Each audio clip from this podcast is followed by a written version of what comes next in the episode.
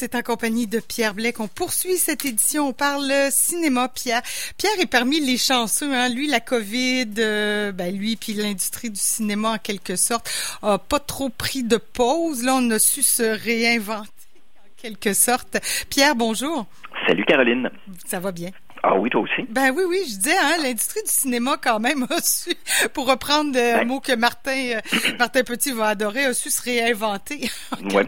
Euh, c'est qu'évidemment, il y avait beaucoup de films qui étaient tournés, donc euh, avant que la crise arrive, ce qui veut dire que ces films-là sortent euh, sur Internet peu à peu. On en a encore peut-être pour deux ou trois mois de production de séries télévisées, de séries pour le web ou encore de films qui, qui sont des nouveautés, là, qui, vont prendre l'affiche, mais sur Internet, bien évidemment. Donc, effectivement, ça n'arrête pas. Puis d'ailleurs, juste avant de commencer ma chronique, je viens juste de recevoir la visite d'un ami qui travaille à Québec dans l'industrie du tournage cinéma publicité, puis il me disait que cette semaine, euh, il reprend le boulot, tournage d'une pub. Oui, ben avec des petits plateaux, le 5 maximum, je pense, là, mais euh, ouais, il y a possibilité, hein, ben c'est tant Ça reprend. Super. C'est officiel même ici à Québec. Oui, oui. Ça, c'est une bonne nouvelle. Euh, tu voulais qu'on parle du décès d'un scénariste que je ne connais pas, mais quand même qui a son importance dans le portrait. oui, homme de théâtre, auteur. Euh, c'est quelqu'un qu'on connaît peut-être peu au Québec parce qu'il n'était pas sur l'avant-scène. C'est quelqu'un qui écrivait beaucoup pour les autres. Donc, du côté du cinéma, c'est vraiment comme scénariste qu'il a été connu parce que Jean-Loup Dabadi, qui est décédé cette semaine, en France, ça a été euh, quelque chose de gros parce qu'il était bien évidemment, je dirais pas une célébrité là-bas, mais quelqu'un qui faisait partie des meubles, de l'industrie du spectacle, de l'industrie des arts. Donc, lui, il a quand même signé au fil de sa carrière une cinquantaine de scénarios de films.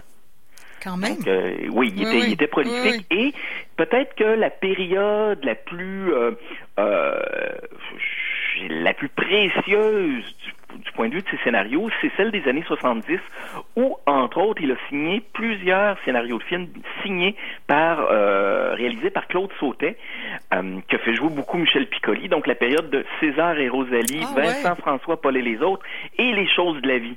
Quand même, ok, c'est lui qui est derrière ça. Absolument, il a même signé des textes de chansons aussi par moment, notamment pour Julien Clerc. Ça, c'est le gros décès de la semaine, sauf que hier, d'un point de vue plus local, même si c'est un acteur qu'on a très très peu vu au cinéma, bien, ça a été l'annonce du décès d'André Cartier, 74 ans, d'un cancer.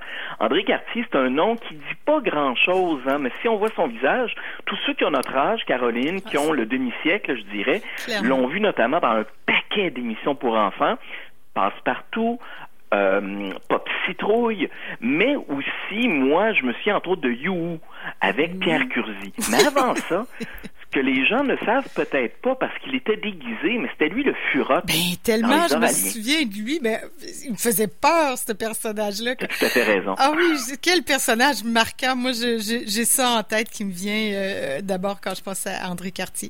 Bref, oui, euh, tu fais bien de souligner son décès. Ben oui, parce qu'au cinéma, on l'a très peu vu. Je regardais sa filmographie tout à l'heure, puis, euh, entre autres, il a tenu un personnage, un rôle dans le film Taureau, un film que j'ai vu avec André Melançon et Louise Portal je me souviens plus de la présence, je t'avoue, d'André Cartier, mais il jouait le rôle de niaiseux.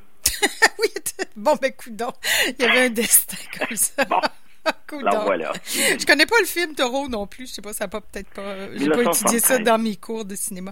Ok, parlons du, de la remise des prix Iris. Ça sera le 10 juin prochain. Ça s'en vient là dans trois semaines. C'est officialisé euh, effectivement. C'est à Radio Canada. Euh, tout d'abord sur le site web, au site web de Radio Canada en soirée, on va pouvoir euh, assister à la remise des prix, surtout plus techniques et de catégories moins, je dirais que disons que le grand public ou les grands bons de Radio Canada considèrent comme moins les prix un peu moins prestigieux. Mhm. Euh, et pour les grosses catégories, meilleur acteur, meilleure actrice, c'est à partir de 21 heures. On va relayer ça à la télévision dans le cadre de l'émission de Jean-Philippe Wautier. Bonsoir, bonsoir.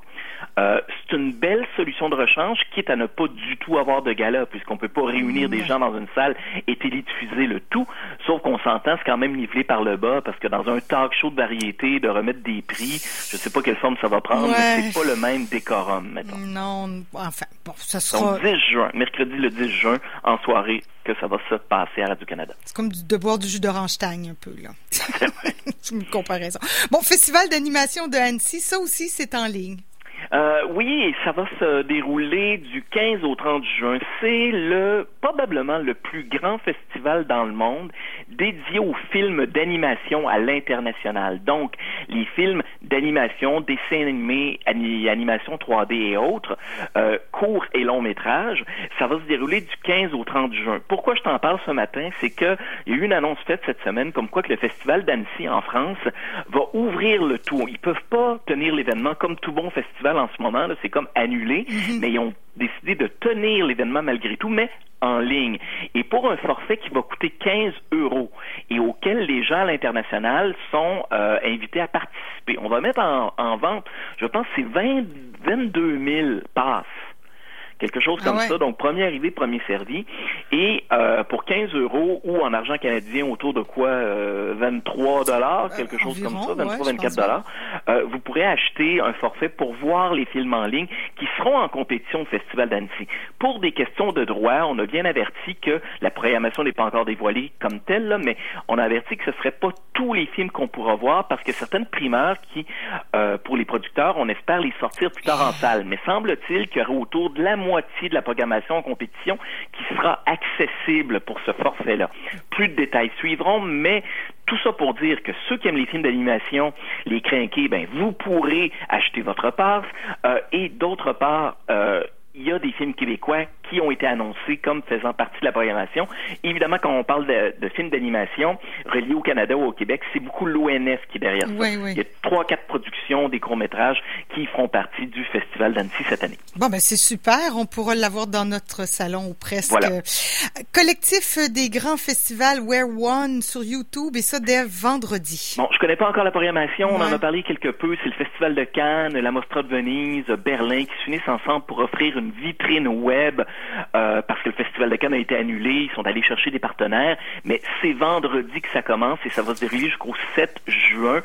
Ce ne sont pas des primeurs, on nous a avertis, mais possiblement des films qui ont marqué l'ensemble de ces festivals-là qui seront rendus disponibles. Le tout va se passer sur YouTube. On attend les détails euh, réels pour We Are One. c'est ah, comme ça que ça s'appelle. We Are One. OK, We Are... Ben oui. Mais pourquoi We Are One?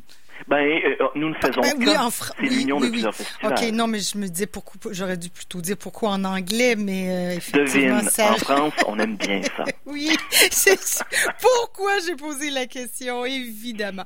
Bon, le CLAP aussi qui va bonifier son offre sur VSD. Ben, je suis allé faire un tour, pas plus tard qu'hier, sur le site du CLAP, qui fait des annonces régulières sur les réseaux sociaux en disant, regardez, on a des films qu'on met en ligne. C'est des films récents qui sont sortis dans les 4-5 derniers mois Certains sont sortis même au mois de février. Euh, certains sont des primeurs également qui sont euh, du même coup euh, en ligne du côté des cinémas de Montréal parce que quelques-uns comme le CLAP ont, leur plateforme. Je pense au cinéma du parc, au cinéma moderne. Donc le CLAP fait la même chose. Puis là, je, regarde, j'ai pas compté le nombre d'œuvres présentement, mais je pense qu'il y a une trentaine de films disponibles ah sur la plateforme du cinéma Le Clap que vous pouvez regarder en vidéo sur demande. Il y a un coût à ça, bien évidemment. Il s'agit de voir si euh, pour vous, euh, c'est une opportunité là, de voir un film, une nouveauté ou un film récent qui n'est peut-être pas disponible sur une autre plateforme et à un prix quand même euh, moins gros qu'à l'habitude. Donc, allez faire un tour sur le site du CLAP. OK. Et puis, suivons le dossier des cinéparcs un peu, parce que ça, ça va réouvrir, ça, ça fait, ça fait jaser beaucoup dans le milieu artistique, parce qu'on dit, bon, on réouvre les cinéparcs. Oui, c'est ben, combien, là? C'est ça, hein? Ça, ben, c'est ça. bon, ben, bonne nouvelle. que je veux dire là-dessus. C'est que on a, le Festival de cinéma de la Ville de Québec a dit qu'on était toujours, ils ont dit qu'ils étaient toujours en pourparlers avec la Ville de Québec pour faire des activités de cinéparc ambulant cet été. Il s'agit de voir le lieu, ben ouais, le moment où ça va se faire et aussi quel film on va présenter. Et tu sais que les propriétaires de salles à Québec, Clap, les, les, la rive sud, le cinéma quartier, Odéon, sont pas très contents de la chose pour l'instant. Voudraient pas que la ville de Québec finance avec l'argent du public ce qui peut ressembler à de la compétition comme telle. On verra. Cela dit, si je te parle de Cinépark ce matin, parce que rien d'annoncé comme tel avec une date fixe pour la ville de Québec, même si les cinéparks en région, eux, vont ouvrir, ben, si vous visitez d'autres régions, ben, ce sera l'occasion de voir ce qu'ils vont présenter. Mais je veux dire deux choses. Euh, c'est que d'une part, ils présenteront pas de nouveautés là, quand ça va ouvrir. Ça, parce qu'il n'y a aucun film c'est des Américains qui dominent le marché, puis il n'y a aucun film en ce moment qui prend l'affiche. Donc, il faudra euh, aller chercher des films qui sont sortis en 2019, des films grand public, des films à grand déploiement. Exemple, moi je te donne un exemple d'un film qui pourrait être présenté au cinéparc, c'est 1917 qui est sorti en janvier. Le film de guerre euh, sur la Première Guerre mondiale avec des images incroyables. Donc, ce sera quand même des, ce sera pas nécessairement des nouveautés. Là, ils vont pas pouvoir s'abreuver avec ça. Et je te donne l'exemple que du côté des États-Unis, il y a des cinéparks qui sont ouverts depuis plus longtemps, plus longtemps, c'est-à-dire malgré la crise de la COVID dans certains États. Et, et, ce qu'on présentait, c'est des films en reprise, mais des nouveautés, mais des nouveautés qui normalement auraient dû sortir sur Internet. Donc, on est dans le cinéma B. On parle de films d'horreur qui étaient présentés à Fantasia. Il y en a un présentement qui domine le box-office aux États-Unis. C'est un film qui était censé, censé sortir directement sur Internet, mais que certains cinéparks se sont dit, tiens, euh, les gens aiment ça avoir peur au cinéma, on va aller, on va aller chercher ce film-là, il, il ne coûtera pas grand-chose. Ouais. Donc, on est dans le plan B, puis dans la série B, voire dans la série Z présentement. Oui, ben tu sais, aller au cinépark, c'est l'activité de sortir en auto, manger du popcorn dans son auto, puis avoir euh, des culottes de pyjama en bas. oui, et, le gouvernement du Québec a bien averti, les jeux extérieurs seront interdits d'accès. Oui, oui. Bon, ben écoute, on va suivre ça avec toi. Euh, La série tournée à Québec, La Dérape, euh, on en est à la saison 3, ce sera sur Illico euh, le 4, ben, dès le 4 juin, oui. Exactement, donc Illico, troisième et supposément dernière saison de la dérape, c'est une série pour adolescents. L'intérêt de cette série-là, ben, hormis que c'est très sympathique, moi j'ai regardé les deux premières saisons avec euh, avec bonheur, je te dirais, mm-hmm. c'est qu'évidemment d'avoir des images de la ville de Québec. Ça a ben été tourné notamment dans le coin de la, de la côte de Beaupré, l'île d'Orléans, euh, certaines scènes à Québec même. Donc c'est vraiment le paysage extérieur. Euh, c'est rare que des séries télé sont tournées à Québec. Donc dès le 4 juin, ce sera mis en, ben pas mis en ligne, mais ce sera disponible sur Illico en primeur, la troisième saison de La Dérape. Et puis le premier film en salle du déconfinement va s'appeler, ben il s'appelle lui parce qu'il est là, The Outpost. Euh, ben là ils font leur publicité là-dessus aux États-Unis, c'est-à-dire qu'il y a des films actuellement qui sont au calendrier de l'été. Euh, je te donne un exemple. Tenet de Christopher Nolan, ça c'est le blockbuster dont la date est prévue, la date de sortie est prévue autour, je pense, du 27 juillet. Mais là, on a décidé, évidemment, il y a une compagnie de production qui dit, hein, OK, ce film-là sort fin juillet, ben nous, on va être les premiers à annoncer une sortie en salle, The Outpost. C'est un film de guerre avec Orlando Bloom et eux, ce qu'ils ont annoncé, c'est une sortie nord-américaine dans tous les cinémas qui seraient ouverts à ce moment-là pour le 2 juillet. Donc ça, c'est la date de reprise officielle de la part des producteurs. Est-ce que ça va se concrétiser selon les provinces au Canada, selon les États aux États-Unis? Ben, j'ai hâte de voir. Mais eux, ils disent qu'ils seront les premiers. 2 ah. juillet. On va voir ça, on surveille le dossier de près. Peut-être des salles de cinéma aussi, il y aura des restrictions à 10 dedans, ou je sais pas, on verra. Absolument. OK. Euh, la série tournée à Québec, euh, Barskin, est en ligne aussi, depuis oui, hier. mais j'ai une mauvaise nouvelle à t'annoncer. Ah, Présentement, c'est une série qui est produite par National Geographic et c'est pas disponible présentement au Canada. Ah. Donc, on oublie Mais c'est tourné à Québec que quand la chaîne appartient à Disney et Disney a une plateforme. Est-ce que bientôt, Disney va l'intégrer à sa plateforme pour les abonnés, comme on est abonné à Netflix. Euh, faudra voir. Mais ça a commencé hier soir. Les critiques sont mitigées. Je lisais un article hier qui recensait ce qu'on en avait pensé du côté des critiques américaines. Euh, il faut rappeler que c'est l'adaptation d'un roman de Annie Proulx, qui n'a pas été traduit en français, qui se déroule entre euh, les conflits entre les Anglais, les Français et les Autochtones.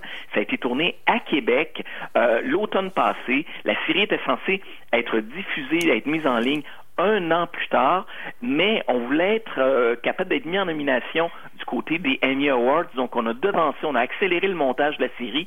Donc, euh, elle est du côté des États-Unis diffusée depuis hier soir. Mais pour le reste de la planète, ce que j'ai lu, c'est que semble-t-il, ce sera une diffusion ou une mise en disponibilité en vidéo sur demande plus tard dans l'année. En Europe, on parle de l'automne pour Barskin. On verra. Bon, on verra. Et puis, euh, écoute, je vois que le temps file. Pierre, euh, critique de la semaine. Euh, Mais rapidement. Oui, rapidement. Suggestion, éviter le film sur Al Capone avec Tom ah, Hardy. ouais, okay. c'est le déclin d'Al Capone en Floride. Il délire. il est incontinent. C'est pas des blagues. Il y a une oh, scène atroce là-dessus. Euh, Al Capone en bon CHSLD. C'est bien hommage à Laura Hardy. À l'inverse, si vous voulez en apprendre sur le couple Pierre et Marie Curie, surtout sur Marie Curie, c'est ceux qui ont découvert la radioactivité. Oui. Le film s'appelle Radioactive. Il est disponible présentement en vidéo sur demande. C'est un film qui était censé sortir au cinéma puis qui finalement sort en ligne. C'est réalisé par Marjane Satrapi. C'est la même qui nous avait offert un film sur sa propre vie, Persepolis. Sinon, j'ai fini la série Dérapage sur Netflix avec notamment Suzanne Clément, Mhm, ben oui. que tu as regardé, tu as ben oui. watché ça. Ben oui.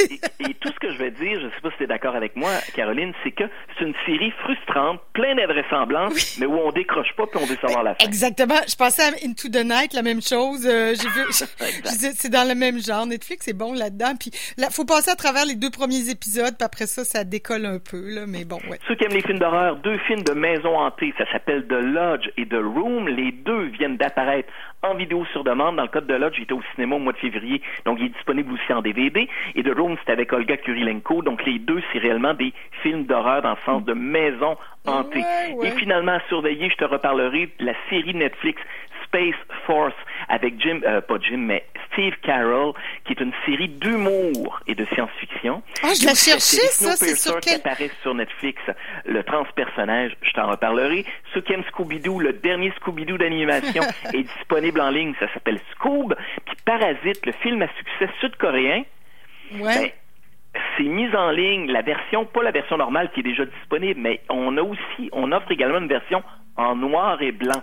Ah, j'aime ça, moi, le noir et blanc. Mais bon, je l'ai vu en Ben, couleur, trop tard. Dès le 2 juin, Parasite en noir et blanc sera disponible en vidéo sur demande. Hey, dis-moi donc, je le cherchais, Space Force, sur quelle plateforme? Avec Netflix, dès vendredi. Netflix. OK, ça commence vendredi, OK. Exact. J'étais trop d'avance. Netflix. OK, merci Pierre. Dans quelques instants, euh, peut-être que tu connais la, la série euh, euh, Mouvement de luxe sur Télétoon la nuit. Je sais pas si tu connais.